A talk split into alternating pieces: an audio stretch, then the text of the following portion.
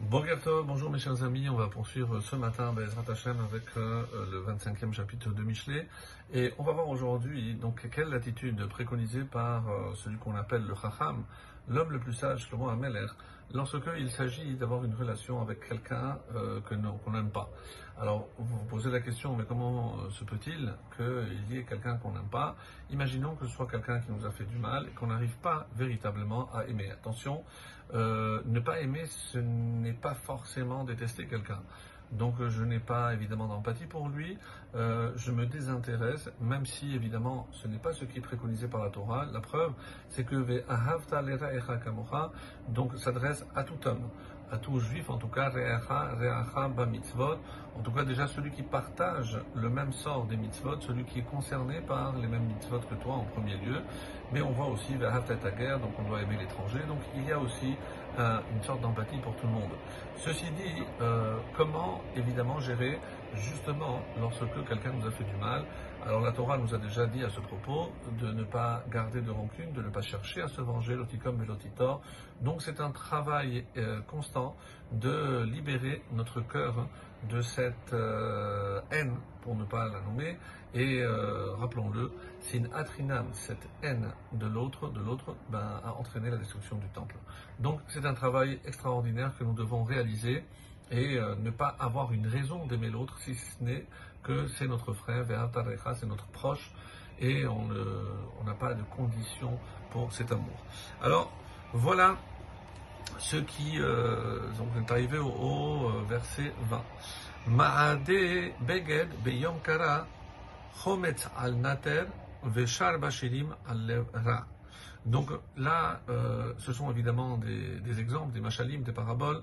Donc un manteau, d'après l'explication euh, qui est élimé. Un manteau élimé par un jour de froid, remet al nater, du vinaigre sur du nitre. Le nitre était utilisé à l'époque pour nettoyer, et évidemment en mettant du vinaigre, donc on, lui faisait perdre ses, euh, ses, facultés, ses qualités de, nettoyant, et c'est pour ça que l'exemple, c'est comme par un jour de froid, mettre un habit, un manteau élimé ne servira strictement à rien. Veshar bashirim al lèvera. Et celui qui chante euh, des chansons, littéralement, lèvera, a un cœur en mauvais état. Alors, euh, comment un cœur peut être en mauvais état? Quelqu'un qui est triste. Donc, on comprend bien que quelqu'un qui est triste n'est pas à même d'entendre les, euh, des, chansons. Im ra'ev soda acha, si ton ennemi a faim, ha'achile lechem. Donne-lui à manger du pain. Donc, donc si ton ennemi a faim, il faut lui donner du pain. Alors c'est extrêmement curieux. Donc c'est un travail justement pour ne pas lui en vouloir. Et ici, Sona donc euh, par rapport à ce qu'on avait dit dans l'introduction, c'est pas euh, quelqu'un que toi tu détestes, mais tu sais que lui, il te porte pas dans son cœur. Donc Sona c'est celui qui te déteste à toi. Donc alors que moi je le sais, ce n'est pas une raison parce que je sais qu'il ne m'aime pas de lui rendre l'appareil. Au contraire, si il a faim, et qu'est-ce que ça veut dire s'il a faim? Je dois vérifier ce dont il a besoin. Évidemment, le besoin le plus basique étant le pain, la nourriture. C'est le, premier des besoins.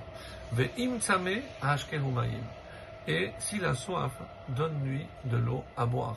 Donc ici, on voit par exemple que euh, le roi Salomon va un petit peu détailler en disant quelle attitude on doit avoir avec quelqu'un qui nous déteste. En aucun cas euh, lui chercher du mal, lui souhaiter du mal, chas shalom, et au contraire, si le besoin s'en fait sentir, eh ben, ça doit être moi qui dois faire le premier pas vers lui et pour lui apporter du réconfort, du pain ou de l'eau, évidemment comme des, des des besoins basiques.